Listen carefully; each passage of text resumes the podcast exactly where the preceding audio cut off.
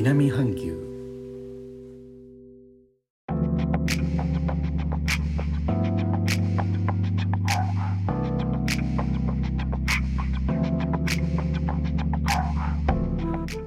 インドネシアから高野です。今日のジョグジャカルタは昨日からの雨が今朝方止んで曇り空となっております。厳しい日差しのない日が23日続きましたので気温はまだ25度くらいです。例年年末ともなりますと新しい年へと向かうカウントダウンが花火の打ち上げなどとともに行われます。インドネシアでも近年ではそうした風景が大都市の中心部などで見られるようになりましたが全体的には他の国と比べるとそんなでもありません。インドネシアで最も盛り上がるのは断食月が明けた後です。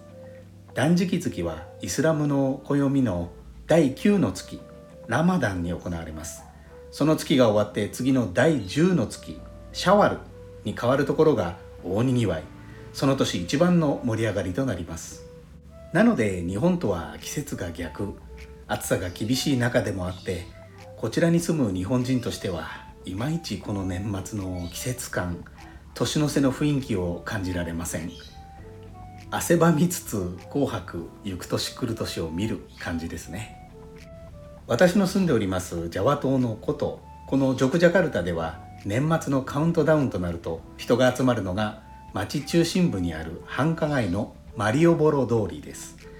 ただ今年は感染症の影響が心配されここ数回の放送でもご紹介しておりますようにジョクジャカルタへ外から入るのに感染症検査陰性の証明書が必要な事態です。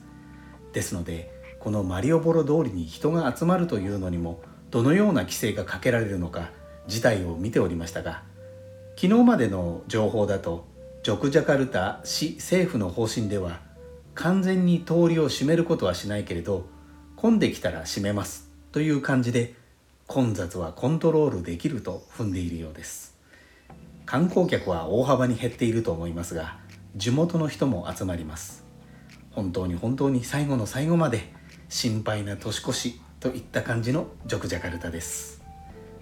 最後までお聴きいただきありがとうございます。レターコメントもお待ちしております。インドネシアから高野でした。それではインドネシア語でのご挨拶。またお会いしましょう。参拝順波ラギ。thank you